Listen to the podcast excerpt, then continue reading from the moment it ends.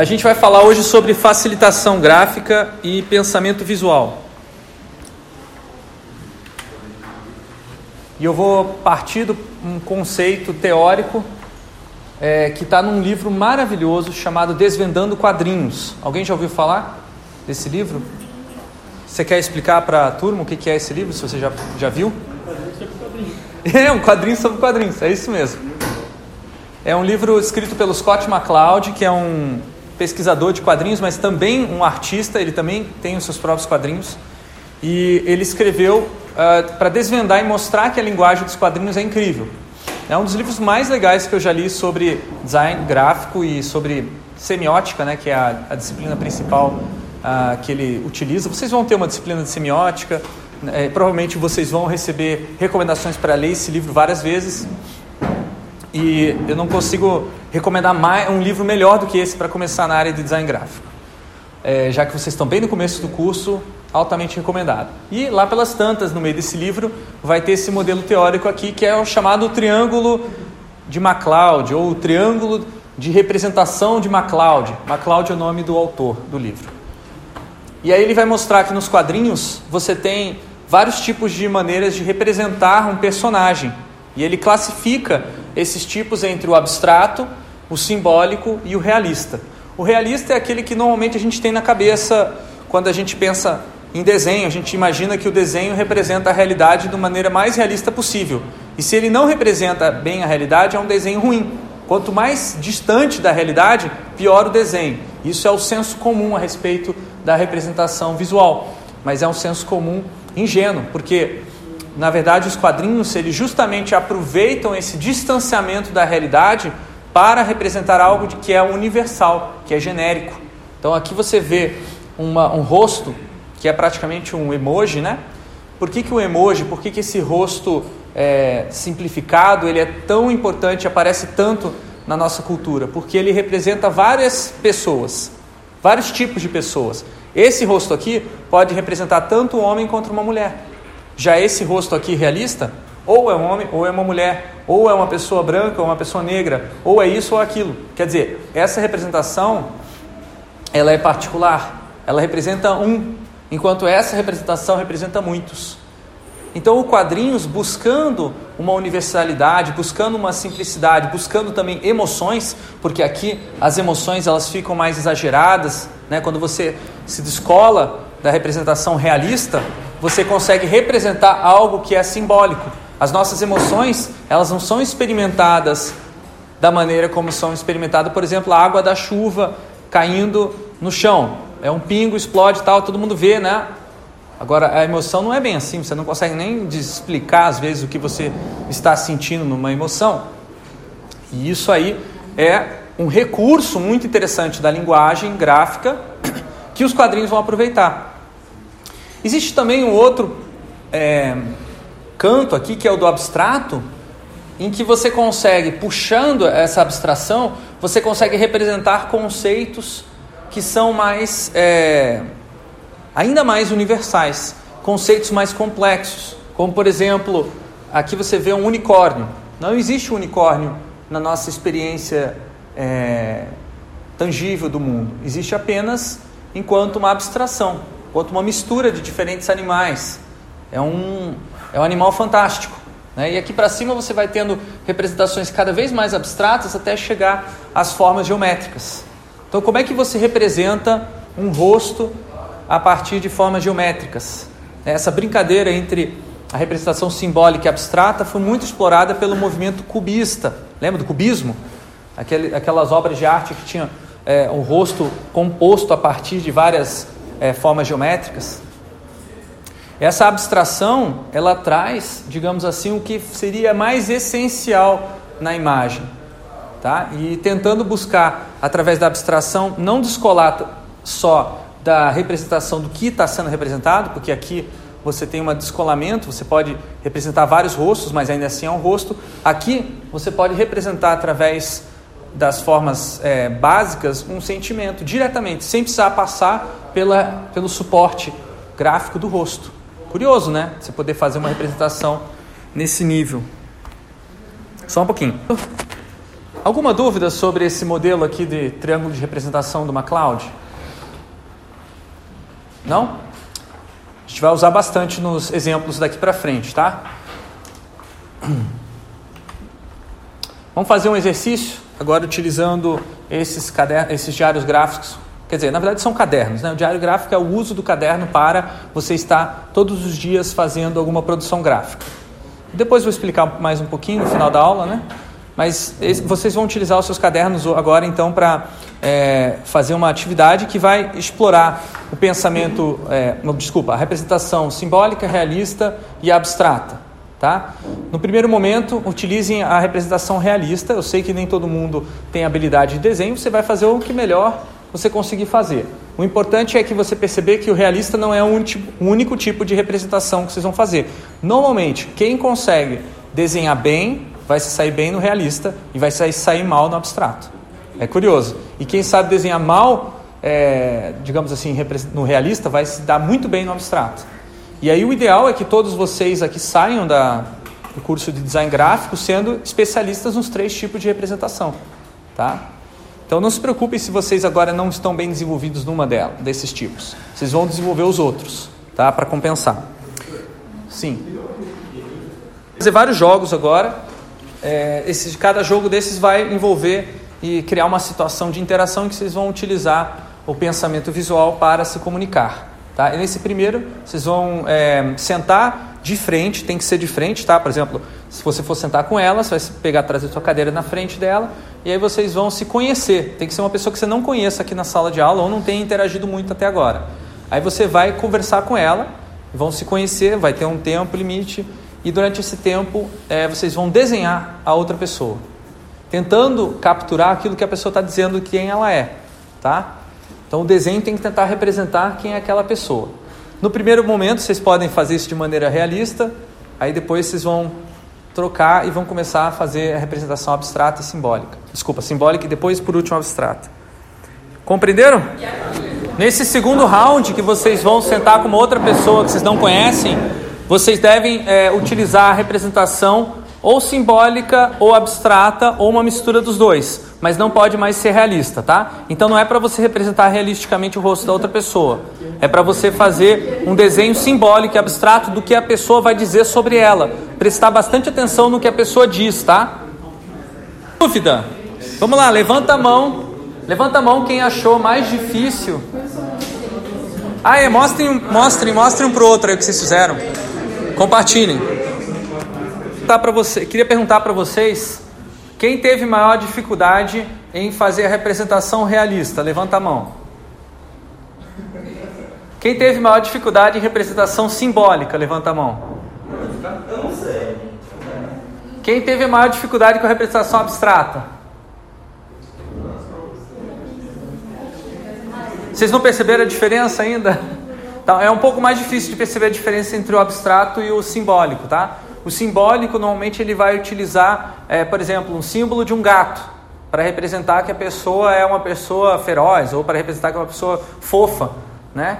O abstrato não, você vai usar uma forma geométrica, tá? Você não vai usar símbolos, você vai usar formas abstratas mesmo, tá? É, se vocês quiserem ler esse livro do Scott McCloud, Desvendando Quadrinhos, tem várias cópias dele na nossa biblioteca aqui. Então, quem gostou dessa aula, sugiro altamente já ir direto lá para a biblioteca, alugar o livro, que é muito bom. Alguém tem uma dúvida? Simbólico. Se você estiver desenhando um gato verdadeiro, daí pode ser realista, mas se usar um gato para representar uma pessoa, tipo emoji de gatinho, é simbólico. Beleza? É, vamos continuar então, vamos para o próximo jogo. Antes, só uma, um, um parênteses importantíssimo. Tá? Para essa, essa disciplina de criatividade, eu não vou ensinar vocês a desenhar. Tá? Não é o propósito. Vocês têm outras disciplinas para isso, até porque eu nem desenho muito bem. Mas uma coisa que eu sei fazer, que eu estou tentando estimular vocês, é usar o desenho para pensar. Tá? O desenho não como uma forma de representar a realidade, não ilustrar a realidade, mas uma forma de ajudar a pensar melhor. tá? Então, a dificuldade que vocês estão tendo nessa representação definitivamente não é o domínio da mão, é o domínio do pensamento visual. Todo mundo tem pensamento visual, algumas pessoas têm mais, algumas pessoas têm menos, mas nessa disciplina eu vou estimular vocês a desenvolver esse pensamento visual. E essa aula especificamente é, vai abrir as portas para essa nova habilidade para aqueles que já não, não têm desenvolvida para desenvolver. Então agora a gente vai falar, vai fazer um exercício para vocês soltarem a mão de vocês e perceberem que a mão, na verdade, não é tão importante assim para o pensamento visual. Tá? É, é a mão importantíssima para ilustração, para tudo mais, vocês vão ver aqui para frente, mas eu não vou trabalhar muito a mão com vocês. Tá? Tanto é que hoje vocês vão endurecer nesse exercício, endurecer a mão que está desenhando, tá? Ela vai ficar parada, a mão que desenha com, com a caneta ou lápis, né? Você vai travar, e a única coisa que vai se mexer vai ser o papel. Compreenderam? Vocês vão travar e vão mexer o papel. Ó, ó, aqui meu movimento. Ó. Você vai poder mexer o papel embaixo. E você vai ter que fazer um desenho sem tirar a caneta ou lápis de cima do papel. Tá? Você vai representar um objeto qualquer na sala, escolhe um objeto da sala e tenta desenhar ele sem tirar do, do papel a caneta ou lápis. Tá? Vamos lá, gente. Pode começar. É individual agora. Agora vocês vão representar um objeto que não está aqui na sala, tá? E vocês vão ter que fazer isso mais rápido. Um objeto que não está aqui na sala. Isso, bem rápido. Do mesma técnica, só que representar um objeto que não está aqui na sala. Qualquer coisa que não esteja aqui. Eu não estou vendo um carro, por exemplo. Pode desenhar um carro. Tá? Vamos lá. Do mesmo, mesma técnica para você representar esse objeto que não está aqui. E rápido. Vocês têm que pegar mais velocidade. Vamos lá. Não é para ser realista, hein? Pode começar, vamos lá. Acabou o tempo. Agora eu quero que vocês pensem o que você estava fazendo ontem nesse mesmo horário. Agora eu quero que vocês desenhem o que você estava sentindo ao fazer aquela coisa nesse mesmo horário ontem. Vamos lá, desenhe aí o que estava sentindo. Né, vai lá. Mesma técnica. Desenhe o que você estava sentindo. Vamos lá, rápido. Muito bem. É, isso era apenas um exercício, tá? Se vocês quiserem agora compartilhar com seus colegas o que vocês fizeram, já que estão aí do lado. Gente, agora vamos para um, um jogo, tá? A gente vai passar para um jogo, mas antes mais um parênteses importantíssimo, hein? Ó, não sei se já perceberam isso, mas o mesmo desenho pode ancorar vários sentidos diferentes. O que, que é ancorar? O que está usando? Âncora. É uma metáfora, né? O que eu estou querendo dizer é o seguinte: você tem um desenho e esse desenho ancora um sentido. Por exemplo, é, esse desenho da, esse desenho aqui, ó, ele pode ancorar o sentido de um botão, pode ancorar o sentido de uma, de um céu, de, desculpa, do sol, da terra, no rosto, tá? É, se eu coloco dois olhinhos, uma, uma boca, ele já ancora outros sentidos, é mais restrito do que a forma geométrica do círculo. Mas ao mesmo tempo, isso aqui pode significar você está sendo filmado, pode significar também é, felicidade ou tranquilidade. Tá? Agora vocês vão fazer um jogo que vai estimular, vai aproveitar isso e vai estimular vocês a desenvolver a habilidade de gerar vários sentidos para o mesmo desenho. O nome do jogo é Mente Poluída, tá? E aí vocês vão formar duplas, é um jogo competitivo. Se por acaso não, não tiver como fazer dupla, acho que vai ter que fazer uma tripla aí no meio, que a gente é ímpar, né? Você tem que primeiro, no primeiro round, desenhar algo sem sentido. Quando você terminar de desenhar esse algo sem sentido, você não vai falar o que o sentido você está pensando, você vai esconder sentidos no desenho. Porque o objetivo é que o seu amigo veja o seu desenho, seu oponente, e não perceba do que se trata. E você tenha na cabeça, não, é isso. Mas essa pessoa que está lendo o desenho, ela vai poder, o observador, né? Ela vai poder girar o desenho e ela vai poder ver coisas que você não viu. Quanto mais coisas ela vê que você não viu, ela vai mais pontos ela vai ganhar, tá? Então vocês podem seguir as regras estão aqui. Comecem. Então, o, o, o observador atribuiu o conceito a um desenho abstrato. Por isso, ele é mais designer do que o desenhista. Na verdade, os dois são, são designers, tá? Tanto o desenhista quanto o observador. Só que eu faço esse exercício para enfatizar que design não é igual a desenho, embora o desenho possa ajudar no design, tá? Design é traduzindo literalmente designare do latim, significa dar sentido a alguma coisa. Tá? Então essa é a definição mais simples de design que existe. Dar sentido a alguma coisa. Claro que existem outras definições mais complexas, vários professores vão trazer outras visões de design para vocês. E eu também tenho outras ideias do que é design também, mas essa daqui é a mais simples. E esse jogo é tipo, muito claro, porque ele quebra a noção que às vezes as pessoas têm de em senso comum, que vocês já devem ter percebido ao entrar na faculdade de design gráfico, que design gráfico não é desenhar. Né? E o fato de você desenhar não significa que você seja um bom designer. Um bom designer é aquele que consegue dar vários sentidos diferentes para a mesma coisa e evitar né, criar imagens é, pornográficas sem querer numa logo. Já viram isso? Tem gente que às vezes desenha umas logo bem toscas, assim, sem pensar muito, e aí fica lá com, representando objetos é, é, ginecológicos ou é, andrológicos, né? sem a pessoa saber, porque ela não tinha a mente poluída, não pensou nos vários sentidos possíveis que o desenho podia ter. Tá? Então, é por isso que eu, eu chamo esse jogo de mente poluída. Percebam que na primeira vez que eu fiz esse jogo, saíram esses desenhos aqui, né? E os desenhos que eram muito uh, realistas ou mais é, simbólicos, eles tinham menos sentidos do que os desenhos mais abstratos. Tá? O, dessa leva aqui de desenhos, o que mais teve sentido diferente, vocês não estão vendo aqui que está ruim o projetor, mas é uma bolinha com uma mola em cima, tipo, bem abstrato. O que é uma bola com uma mola? Né? É, então cada um falou um monte de coisa diferente. Né? Já essa representação aqui, que é uma representação mais simbólica, teve menos é, sentidos diferentes. Tá? Então, por isso, de novo, batendo na tecla, o domínio da representação abstrata, da representação simbólica, é mais importante nesse momento para o curso de vocês, e em especial essa disciplina de criatividade, do que a representação realista. Vamos agora então para um, mais um jogo, mais um desafio. Tá? Esse aqui é para vocês jogarem num grupo de três pessoas, tá? Três pessoas vai ficar legal esse jogo.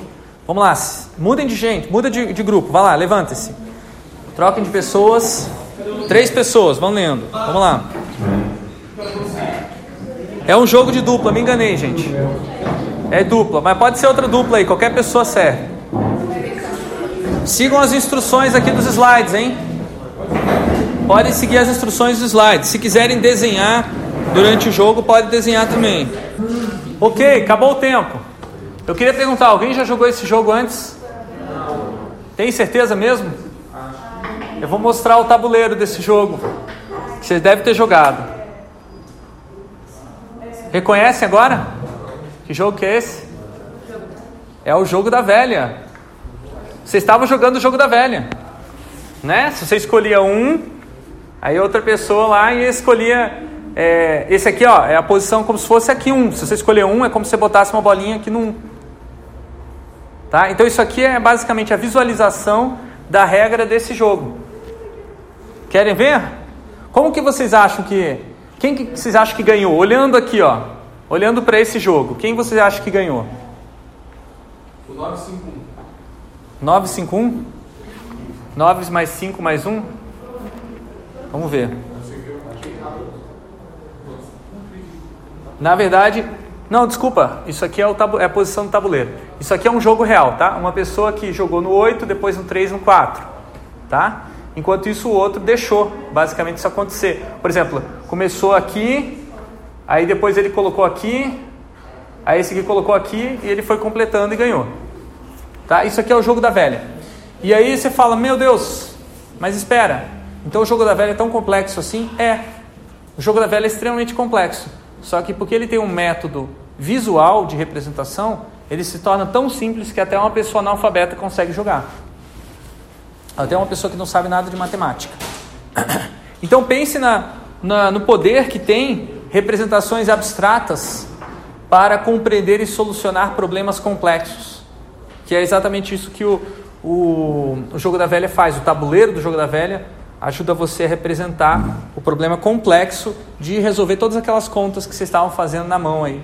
Então veja, ele é, é uma abstração, um número, mas a representação visual do tabuleiro, que é algo que um designer poderia fazer, ela é muito mais poderosa até do que a representação numérica matemática do jogo. E aqui eu estou passando para vocês um vocabulário de uh, representações, esquemas visuais abstratos que vocês podem utilizar para resolver vários problemas, tá? Muitos problemas diferentes podem ser resolvidos com meramente se fazer uma lista, escrever numa lista, isso já organiza o seu pensamento, ao invés de você escrever um texto corrido, você fazer uma lista com, com pontinhos, né, bullet list, que a gente chama no computador, lista de tópicos, fazer fluxogramas, né, mostrando como uma coisa vai para outra, a ordem que as coisas podem ter e bifurcações que elas podem ter, né? Por exemplo, quando você chegou nesse ponto, você pode ir para cá, você pode ir para cá. O organograma, ele mostra a hierarquia, a relação entre elementos que são mais genéricos, mais maiores, mais importantes, mais poderosos, e elementos que são menores, que estão dentro de alguma coisa. Por exemplo, você pode botar dentro de uma gaveta, você pode representar uma gaveta dentro de outra gaveta, por exemplo. A linha do tempo, para você mostrar transformações de coisas ao longo do tempo, é só você botar numa escala linear da esquerda para a direita. A matriz, que você pode classificar coisas de acordo com duas variáveis. Por exemplo, já devem ter visto nas redes sociais circulando pessoas que são é, conservadores e de direita, pessoas que são conservadores de esquerda, é, liberais esquerda, liberais de direita. Isso aí é uma matriz.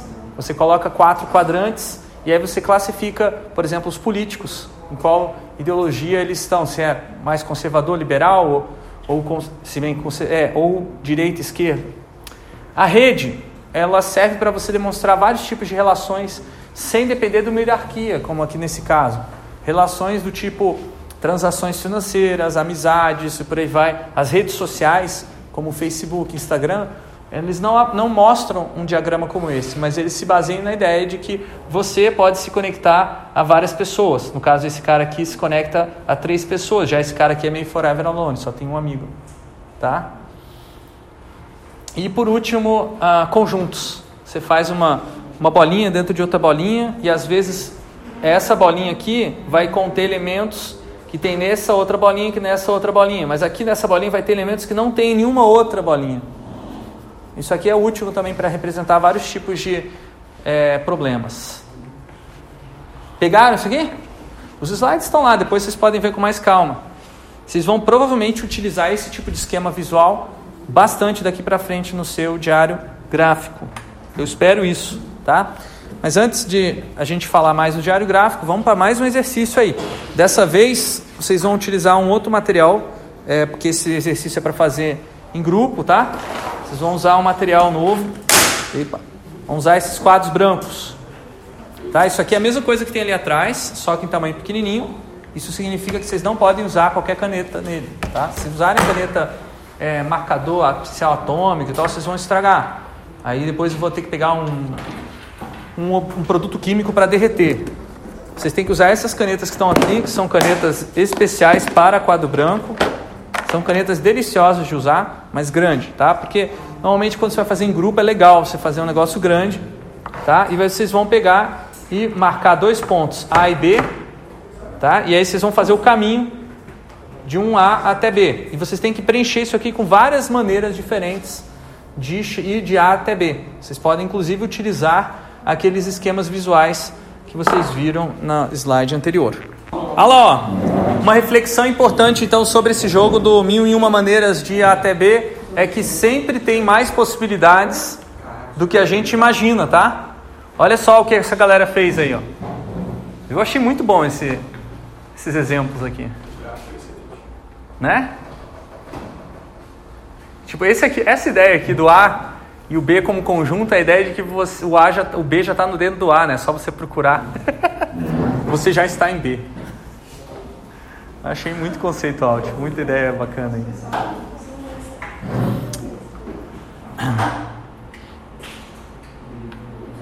Por isso que é importante ter momentos de exploração, que nem vocês fizeram agora, né? De você sempre buscar alternativas diferentes de fazer a mesma coisa. Talvez você descubra uma alternativa que ninguém nunca tinha pensado, ninguém nunca tinha imaginado, mas que ela existia. E aí vai vir a, a, tal da chamada inovação, né? Ou criatividade, quando as pessoas alcançam justamente essa, essas possibilidades impensadas. Agora vocês vão trabalhar com, esse, com esses exercícios de é, representação simbólica, abstrata, realista e é, representação através da fala, tudo misturado dentro de uma conversa, tá? O objetivo é que vocês mantenham a conversa toda vez que eu mudar o modo de conversar. Vocês vão ter um modo de conversar só com a fala, e aí quando eu mudar o modo, eu vou bater uma palma e vou falar gesticula. A hora que você tiver que gesticular, você não vai mais poder falar e nem desenhar, só gesticular. Aí você fica falando como se estivesse assim, ó. Mas tem que continuar falando mesmo, tá? Você pode falar, continuar pensando o que está falando, mas faz uma mímica para as pessoas entenderem melhor o que você está querendo dizer, tá? E aí, por fim, eu vou falar desenho. Quando eu falo desenho, você fica quietinho, não faz mais gesto, só desenho. Beleza? E aí vocês vão ter um tema para conversar agora, tá? É um tema polêmico, né? Que a gente vai falar aí sobre é, os cortes na universidade, beleza? Vocês vão expressar a opinião de vocês sobre os cortes é, no orçamento das universidades e aí vocês vão discutir isso usando esse formato aí. Vocês perceberam uma coisa que no caso pensamento visual, ele ajudou vocês a se conversar e facilitou a conversa ou dificultou a conversa em alguns momentos? tá? Uma coisa que ele é importante, o pensamento visual ele ajuda a materializar o pensamento. Tá? Então ele materializa e ele torna acessível para as outras pessoas. E aos poucos, com o tempo, você vai tendo um registro visual dessa conversa. Você pode olhar e lembrar do que, que foi conversado no seu grupo, né? Ok. Com pensamento visual, então, qualquer pessoa pode aprender, colaborar e viver melhor. Existem algumas maneiras de você aplicar o pensamento visual para o trabalho do designer gráfico. Um deles é a facilitação gráfica. Existe toda uma especialização, eu conheço alguns profissionais que fazem isso. É, uma maior parte do trabalho de design gráfico é fazer facilitação gráfica, que é uma pessoa que é, desenha muito rápido, é muito é, fácil de entender o desenho, tá? Não é um tipo de desenho realista que vocês veem às vezes os ilustradores de história em quadrinhos ou a galera que ilustra livro para criança. É um outro tipo de especialista, né, em design gráfico. Esse cara aqui, ele vai ouvir o que as pessoas estão falando, do, por exemplo, numa reunião e vai desenhar no quadro branco é, as principais conceitos, criando um registro visual da conversa. Às vezes ele vai perguntar para as pessoas o que, que você queria dizer mesmo, ou vai perguntar se essa maneira que eu usei para representar o problema que vocês estão dizendo é uma maneira correta ou tem alguma coisa que poderia melhorar, tá? Então, facilitação no sentido de facilitar a conversa. O gráfico facilitando a conversa. Porém, a minha experiência e o tipo de facilitação gráfica que eu gosto é um pouquinho diferente porque as pessoas que desenham não são especialistas. No caso, eu não sou um, um desenhista tão bom nessas coisas de pensamento visual que poderia, pudesse fazer esse tipo de facilitação e nem eu acho que é a melhor maneira de fazer. Eu acho mais legal, assim como eu estou fazendo com vocês hoje em sala de aula, chegar para um grupo de pessoas e passar para eles essas técnicas de representação para que essas próprias pessoas desenhem o problema que elas querem resolver. E ao fazer isso, elas consigam se entender melhor e consigam definir estratégias em conjunto. Então eu vou mostrar para vocês agora um projeto que é, eu desenvolvi lá na, na PUC do Paraná no ano passado. Eu já falei para vocês né, que eu estava lá ano passado, agora eu estou aqui na UTFPR. Esse projeto foi muito bacana com a Copel. Foi um projeto em que a gente aplicou o pensamento visual dentro de uma fase do, do desenvolvimento de um programa de aceleração de startups. Então eles têm lá um programa desde 2017. A PUC ajudou a melhorar esse programa e lá pelas tantas a Copel se deparou com essa pergunta: quais os desafios do setor elétrico que a Copel vai querer estimular os empreendedores que participarem do programa, os startupeiros. Quais serão os desafios? O que a Copel vai pedir para eles fazerem? Que tipo de startup, que tipo de problema que a Copel quer que essas startups resolvam? E aí a gente utilizou o pensamento visual numa uh, oficina, estimulando que os participantes, os funcionários da Copel, é, definissem quais eram esses desafios. Aí eu, a gente usou vários jogos, tem vários jogos que vocês não experimentaram aqui agora, mas talvez vocês experimentem nas próximas aulas. Tá? Esse aqui é o cabo de forças, esse de cima. Esse aqui é o engarrafamento de imagens. E a cada jogo ia a, aumentando o grau de especificidade de definição daquele desafio, daquele problema. Lá pelas tantas, a gente criou também o vocabulário visual, vários tipos de representações visuais diferentes, colamos numa parede. Isso aqui ficou disponível como uma espécie de recurso. Se alguém não soubesse desenhar algum objeto que ela quisesse representar, ela podia copiar ou pegar o post-it que tinha aquele desenho, que alguma outra pessoa tinha desenhado. Um exercício muito bacana para é, incluir qualquer pessoa no processo de pensamento visual, mesmo que ela mesma não consiga desenhar nada. E aí depois você podia compor com esses desenhos, os post-its que estavam lá no vocabulário, alguns gráficos mais analíticos, como esse aqui, que é o diagrama de Ishikawa, ou também conhecido como espinha de peixe. Ele serve para você identificar quais são os fatores que levam a um tipo de problema. Por exemplo, aqui no problema é que quando eles vão ensinar para os, é, as pessoas que vão fazer a manutenção da rede elétrica, às vezes esses é, técnicos eles vão fazer do jeito que eles sempre fizeram, que é o jeito que eles acham que é correto, mas não é. É um jeito que eles muitas vezes estão correndo risco de é, vida. É a tal das crenças versus o fazer certo. Esse é o problema que estava acontecendo lá na Copel, que não, só, não é só na Copel, na verdade, principalmente acontece com as empresas que terceirizam o serviço de manutenção para a Copel. E aí eles estavam analisando quais eram as causas quais eram os fatores que levaram a esse, esse problema acontecer. Cada ícone desse representa um elemento. Né? Por exemplo, um deles aqui que eu acho engraçadíssimo é esse aqui. Estão entendendo? O que, que vocês acham que é isso aqui? É, alguém está no túmulo e aí o outro está fazendo o quê? Dando risada. Ou seja, eles não têm medo da morte, né? Para entrar nessa profissão de técnico de rede elétrica, parte do princípio que você desenvolve psicologicamente uma, uma relação com a morte um pouco diferente do que normalmente as pessoas têm, porque é real o risco de morte. E aí depois a gente tinha outro jogo também que é os cenários extremos. E se ah, aumentar o número de é, fazer, é, fazer certo ou diminuir o fazer certo em relação a aumentar ou diminuir o seguir as crenças. E aí eles analisavam o que, que ia acontecer de resultado. Por fim, eles, a gente gravou um vídeo improvisado com um smartphone mesmo, explicando uh, esse problema como se fosse uma linguagem bem simples para um estudante, para um empreendedor que vai participar do programa mais tarde, né, poder entender esse problema e poder criar uma solução. E aí a gente é, passou esses vídeos improvisados para uh, outros departamentos que também fizeram outras é, oficinas de pensamento visual até chegar nesses esboços, é, storyboards, que foram feitos por uma empresa terceirizada que produziu esse, esse, é, uma animação, um vídeo que ia passar no YouTube sobre explicando esse é, desafio do setor elétrico. Então aqui vocês veem algumas telas e os desenhos que vocês estão vendo nessas telas são baseados nos desenhos que os participantes lá da oficina lá atrás fizeram. Ou seja, a empresa terceirizada que faz a animação, ao invés dela chegar na, na Copel e ficar tentando entender o problema, o que demora bastante tempo, essa empresa já recebeu o que a gente chama de briefing, né, muito completo, com todos os detalhes de como deveria ser produzida essa animação, que tipo de é, símbolo visual utilizar e por aí vai. Esse storyboard foi discutido internamente da Copel, teve várias idas e vindas e mudanças, até chegar nessa versão final, que está aí disponível na plataforma Copel Mais, tem no YouTube, tem vários é, meios que eles divulgaram.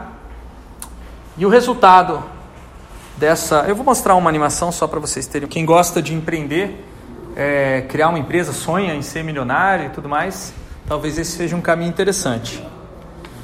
Então, os resultados desse método aí que eu chamo de expansão visual, não é bem facilitação gráfica, né? Porque não sou eu desenhando para as outras pessoas, é as pessoas desenhando usando os, os jogos, né? Como vocês fizeram.